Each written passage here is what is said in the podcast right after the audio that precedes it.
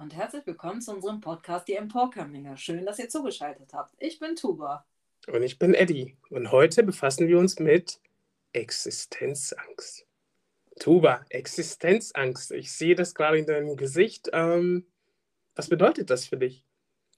Existenzangst. Ähm, da steckt ja schon eigentlich eine große Gefühlsebene, nämlich die Angstebene. Und die löst ja in uns gewöhnlich ja, Stresssymptome aus. Stresssymptome können Grübeleien im Kopf sein, körperliches Unwohlsein, was auch immer. Ähm, also mit Existenzangst verbinde ich wirklich ähm, eine große Angst, was auf mich zukommt. Ähm, eine große Angst vor finanziellen Nöten. Mhm. Aber du ja gleich. Was löst Existenzangst in dir aus? Im Grunde genommen kann ich das unterschreiben, was du jetzt gerade gesagt hast. Und ähm, um jetzt nochmal auf unsere Ausbildung zu kommen, nach äh, der Ausbildung, also zum Lehrer, hatte ich wirklich Existenzangst. Und Angst in der Hinsicht, dass ich jetzt nicht wusste, wie es jetzt weitergeht. Das heißt, nach der Ausbildung ähm, kriegt man ein ja, Zertifikat. Sie sind jetzt quasi ausgebildet. Sie äh, können jetzt sich quasi einen Job suchen, aber dann steht man da und merkt, mh, hm, so einfach ist das dann jetzt doch nicht. Und ähm, ich hatte wirklich richtige Ängste, dass ich ja die Wohnung nicht bezahlen kann, also die Miete, die Ausgaben. Und ähm, ja, das ist etwas, was mich heute immer noch verfolgt. Ich weiß gar nicht, wie das bei dir gewesen ist, aber ähm, ja, ich wusste nicht, wie es weitergehen soll. Ähm, also das sehe ich eigentlich genauso wie du und vielleicht einfach mal den Zuhörerinnen und Zuhörer einen Einblick ähm, in den Bereich zu geben. Nach dem Bestehen des Referendariats, das ist quasi ja zwei, drei Wochen bevor das Referendariat endet, und da hat man ähm, gar nicht so viel Zeit, dass man ähm, sich da großartig Gedanken machen kann, auf welche Schule will ich eigentlich. Also das ist quasi mit bestimmten Fächern unmöglich, direkt eine feste Stelle zu bekommen. Das ist nun mal Tatsache und das dauert auch alles. Und dann nimmt man einfach, also als ja quasi fertige Lehrkraft, die nächstbeste Stelle und hofft sich irgendwie, dass man da Fuß fassen kann. Ähm, so war das ja bei dir auch, oder? Genau, genau, genau so war das bei mir. Denn ähm, in erster Linie ging es jetzt darum, ähm, einfach irgendetwas zu bekommen, damit man die Ausgaben weiter zahlen kann. Und ähm, im Freundeskreis ähm, heißt das immer, ja, aber die suchen doch händeringend nach Lehrkräften. Ja, das heißt jetzt aber nicht, dass genau meine Fächer jetzt gesucht werden oder dass die Schulform, die ich, äh, beziehungsweise in der ich ausgebildet wurde, dass äh, genau diese Schulform äh, ja, jetzt gefragt ist und äh, man muss sich halt immer wieder erklären, warum hast du noch gar keinen Job? Also Lehrer werden doch wirklich wie äh, ja, händeringend gesucht und das sind immer Sachen, die man immer den Leuten erklären muss. Ja, aber in der Realität sieht es doch natürlich dann etwas anders aus. Und ähm, ja, das sind Dinge, mit denen wir, beziehungsweise ich, immer noch zu kämpfen habe.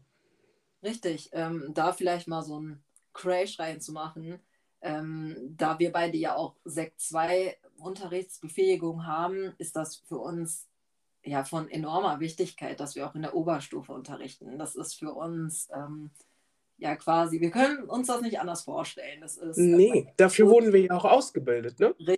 Und ähm, natürlich gibt es Stellen an den Grundschulen. Es gibt ähm, ganz viele, die dann auch auf die Berufsschulen zum Beispiel wechseln. Und das kam für uns nicht in Frage sodass wir dann ja quasi nach dem Referendariat direkt die nächstbesten Stellen für uns ausgesucht haben und ähm, erstmal versucht haben, Fuß zu fassen. Aber wenn wir wieder bei der Thematik sind, was jetzt Existenzängste eigentlich für uns bedeuten und was eigentlich so dahinter steckt. Wir haben ja die letzten Folgen auch viel darüber gesprochen, dass wir ja Arbeiterkinder sind, dass ähm, es viele Hürden gab, die wir bewerkstelligen mussten und da möchten wir euch heute mal so ein bisschen Einblick geben, was denn so hinter unserer Existenzangst steckt.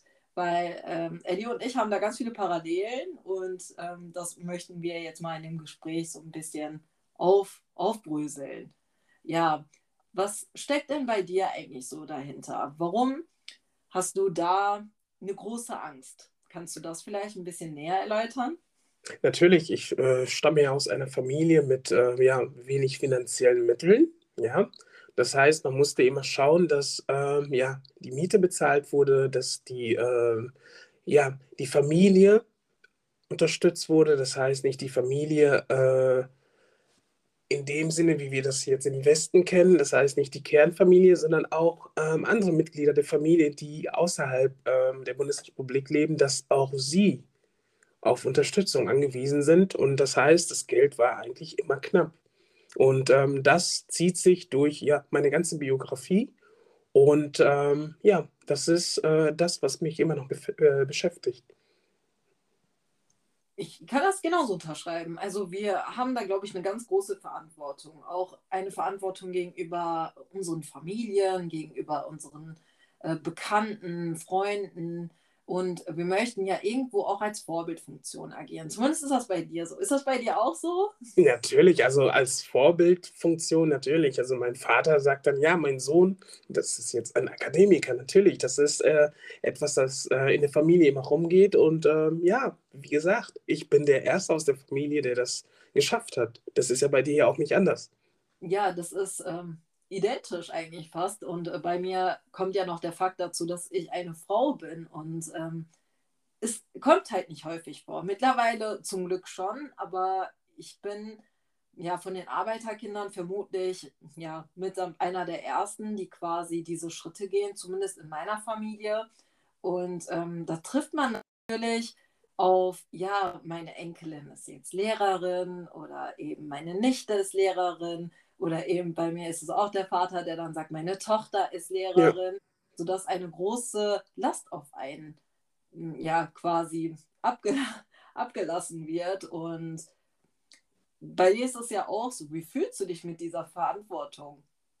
Also ich muss ehrlich sagen, dass es am Anfang mir irgendwie zu viel war mit dieser Verantwortung. Aber ich habe auch ähm, ja, die Empathiefähigkeit, mich äh, ja, in die Haut meiner Familienangehörigen äh, hineinversetzen zu können. Und an ihrer Stelle würde ich das genauso machen, denn ja, die Familie in Afrika schaut natürlich und bangt und hofft, dass ich auch ähm, ja, das Ziel, was ich mir vorgenommen habe, dass ich das Ziel natürlich erreiche. Und ähm, kulturell gesehen ist das so, in äh, Ghana sagt man ähm, Unya Bia Bua Unya, das heißt so gut, äh, ja, so gut wie, wenn du es geschafft hast, äh, denke an deine Lieben. Und das ist etwas, was mich immer begleitet. Natürlich ist das eine große Verantwortung, aber ich weiß, dass das kulturell bedingt so ist, dass wir aneinander helfen. Und das ist etwas, was mich natürlich auch äh, gleichzeitig dann stolz macht.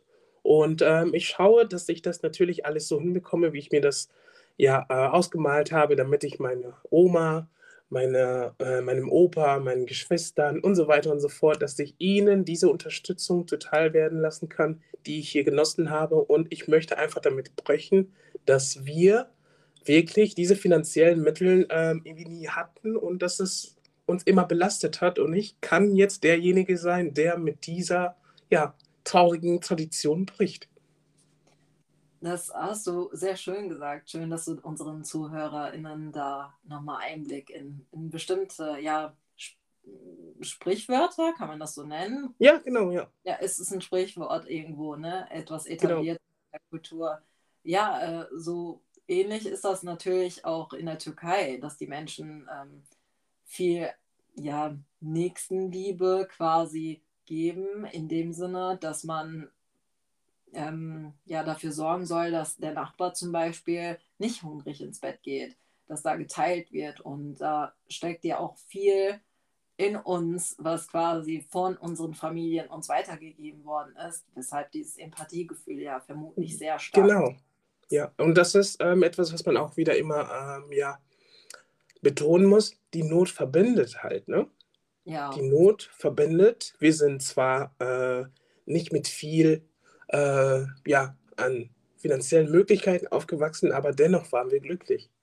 Und das ist etwas, was man ähm, ja nicht ähm, vergessen sollte. Das Geld macht natürlich an sich nicht glücklich. Es nimmt einem ein wenig die Sorgen. Ja, und das ist äh, das, worauf ich dann wirklich dann hinaus will.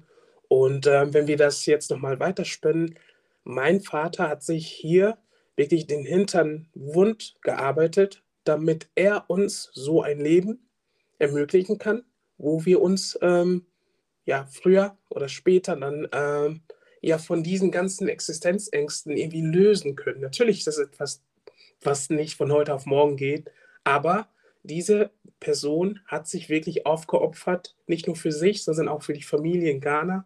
Und ähm, das ist etwas, was wir eigentlich immer honorieren müssten. Und das ist etwas, was mich auch selbst dann auch stolz macht, dass er mit dem wenigen Hab und Gut hier in die Bundesrepublik kam und es geschafft hat, sich, seinen Kindern und seiner Familie ein besseres Leben zu bereiten. Und ich glaube, bei dir ist das, glaube ich, nicht anders.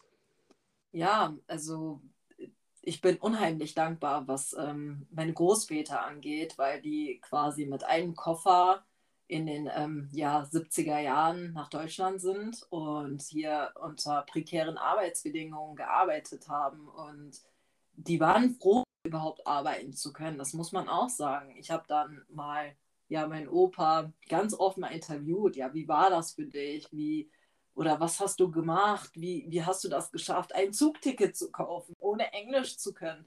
Ähm, das sind ja ganz andere Bedingungen, quasi auch so ein, die wurden ja auch körperlich untersucht, dass die gar nicht wussten, was als nächstes folgt. Das ist ja mit viel, äh, also das sind Strapazen, die, ähm, glaube ich, ganz oft in Vergessenheit geraten, was diese Menschen die ja Anfang 20 waren. Das waren ja total junge Leute. Das waren ja, ja irgendwie noch Kinder, die noch nicht geprägt von, von dem Leben waren. Das heißt, die meisten sind ähm, ja kurz nach dem Wehrdienst, äh, haben die sich eingeschrieben, sind nach Deutschland äh, mit Zügen und dann weiter mit Flugzeugen durch verschiedene Arztuntersuchungen und dann, ja, waren die quasi mit ganz vielen Nationalitäten unter Tage, haben dann einfach mal 16 Stunden unter Tage verbracht.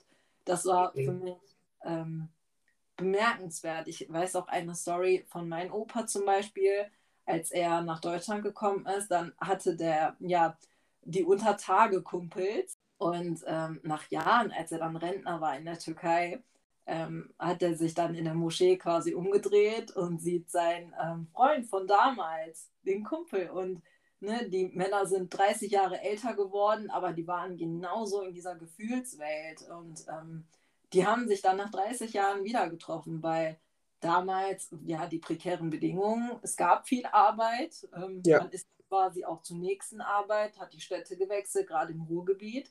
Ja. Und so schaute das quasi auch bei meinem Opa aus. Und ich fühle mich, muss ich ehrlich sagen, irgendwo verantwortlich zu sagen, ja, ähm, die haben uns den Weg geebnet und wir sollten diesen Weg den weiteren Generationen nach uns auch ebnen, in einem schönen Sinne. Genau, dass wir das quasi das weitergeben und ähm, wir machen es quasi jeder Generation noch etwas komfortabler. Und was du gerade gesagt hast, natürlich, das ist sehr emotional. Dass, äh, diese Menschen haben die Bundesrepublik mit aufgebaut. Also das Ruhrgebiet ist das Herz äh, der Bundesrepublik. Ne? Und ähm, ja, zumindest war das damals so. Ne? Zumindest ist das auch Meinung. Das ist natürlich schön und ähm, ja, wir sind denen, wir haben denen echt viel zu verdanken und dieses Land hat diesen Menschen natürlich auch sehr viel zu verdanken. Und ähm, wie gesagt, hinsichtlich ähm, ja, der Arbeit, die die Leute mit Zuwanderungsgeschichte machen, das ist natürlich eine Arbeit, die natürlich nicht so honoriert wird, ja, eine Arbeit, die nicht gern gemacht bzw. gut angesehen ähm, wird. Und unsere Eltern machen diese Arbeit und sind auch noch stolz darauf. Und natürlich können sie darauf stolz sein. Denn jede Arbeit, egal wie schwer oder wie schlecht diese Arbeit bezahlt ist, diese Arbeit ist wichtig, um das Land am Laufen zu halten. Und ich glaube, das ist ganz vielen Menschen nie bewusst. Und ich äh, erinnere mich noch, ich hatte mal in den Ferien bei meinem Vater in der Firma gearbeitet und nach der Arbeit habe ich gesagt, Papa, das ist die Arbeit, die du jetzt über 20 Jahren dann schon machst. Da bin ich verdammt stolz auf dich. Denn weißt du was? Ich weiß nicht, ob ich diese Arbeit äh, machen könnte. Und er sagte dann, ja, wir hatten keine andere Wahl. Wir sind hier hingekommen in dieses Land und wollten nun mal ein besseres Leben und unseren ähm, Angehörigen daheim wollten wir auch ein besseres Leben äh, ja, ermöglichen. Und deswegen haben wir diese Arbeit gemacht. Und das ist etwas, was äh, ich gerne gesagt habe. Das ist verdammt gut, das, was du hier machst, dass du jeden Morgen hier aufstehst und diese schwere Arbeit vollbringst, obwohl sie schlecht bezahlt ist. Aber schau mal, was aus uns geworden ist. Und das ist das, was du gerade gesagt hast. Wir dürfen es nicht verschwenden, denn diese Menschen haben zu sehr gelitten, als dass wir uns ähm, ja, einen Lenz machen sollten. Ja, also das äh, gilt auch ähm, in ganz viele verschiedene Bereiche. Deswegen, wir sind ja quasi die Stimme für alle. Das sagen wir auch in unseren Instagram-Posts. Wenn ihr bis hierhin noch zugehört habt, das freut uns. Ähm, um noch einen kleinen Schwenker Richtung ähm, ja, Arbeit zu machen, die für unsere Gesellschaft enorm wichtig ist. Das sind Menschen, die auch während der Corona-Pandemie in Krankenhäusern gearbeitet haben. Das sind Menschen, die in Großküchen gearbeitet haben, die dafür gesorgt haben, dass die Tabletts Hygiene gereinigt bei den Patienten landen. Also das sind wirklich Jobs, wo viele Frauen mit Zuwanderungsgeschichte auch arbeiten, die riesige Kessel mit ihren Händen sauber machen. Also das sind wirklich, ja, Schweinearbeiten, die die Ja, klar. Das ist, das ist natürlich eine Arbeit, die hinter den Kulissen stattfindet. Und diese Menschen müssen eigentlich mehr in den Vordergrund. Und ähm, während der Pandemie, das reicht mir einfach nicht, wenn wir dann äh, diesen Leuten Applaus dann zukommen lassen. Nein, nein. Ich ja, möchte, ja. dass diese Berufe in Zukunft auch so honoriert werden, dass die Menschen verdammt nochmal für ihre Arbeit ähm, auch leben können. Und das mit dem Klatschen, schön und gut, aber bitte, das reicht mir nicht. Ich möchte, dass diese Menschen mit Respekt behandelt werden und das ähm, schlägt sich nun mal äh, in der Bezahlung dann äh, um. Ne? Richtig, ich sehe das genauso. Ähm, ja, ich glaube, da haben wir unsere Message ja schon weitergegeben. Was denkst du? Ähm, denkst du, wir werden jemals diese Existenzangst, die wir ja nach dem Rave spüren, immer noch spüren? Meinst du, wir werden das irgendwann los oder überhaupt überwinden können? Das ist eine sehr gute Frage. Ich glaube nicht, dass wir das überwinden werden, denn das ist etwas, was uns ja unser ganzes Leben lang schon begleitet, ja? Also wird das Geld reichen? Wird die Miete äh, pünktlich bezahlt äh, werden können? Ähm, wird noch etwas übrig bleiben? Kann ich mir jetzt, äh, kann ich es mir erlauben, jetzt essen zu gehen oder zum Beispiel jetzt in einen Sportverein zu gehen?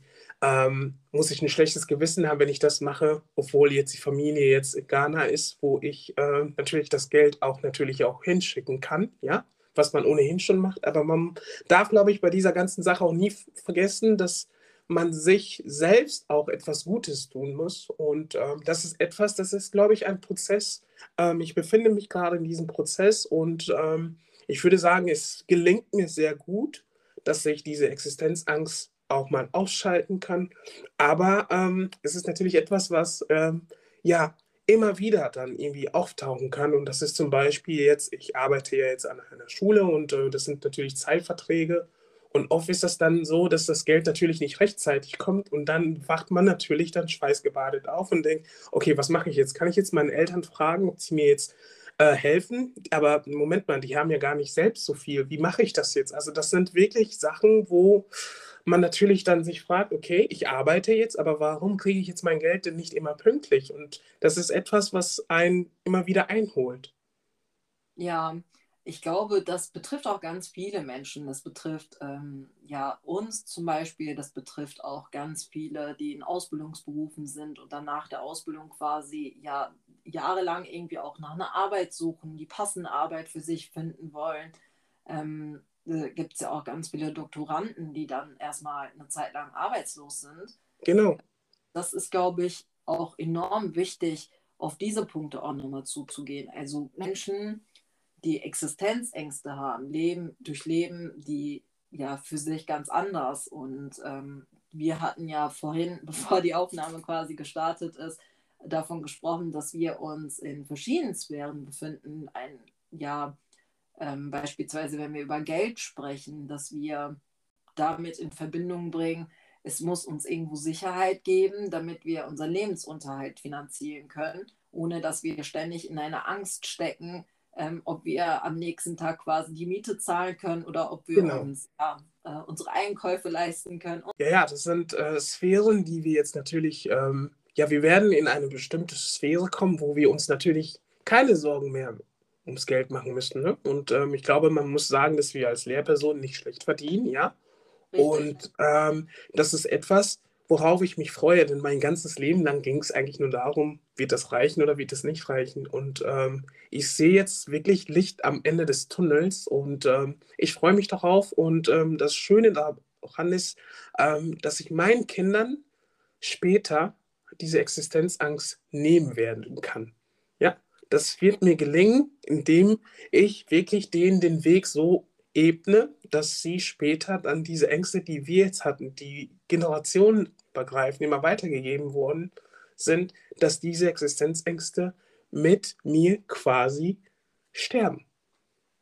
Richtig, es geht also nicht nur um ja, unsere zukünftigen Kinder, die wir dann ähm, quasi ne, ähm, auf die Welt setzen. Es geht auch um die Generation, die nach uns kommen, die ähm, oder beziehungsweise alle anderen Kinder mit äh, Zuwanderungsgeschichte aus Arbeiterfamilien, auch ohne Zuwanderungsgeschichte, die genau die gleichen ja, Probleme haben im Leben oder die Ängste haben einfach. Ähm, ja, genau.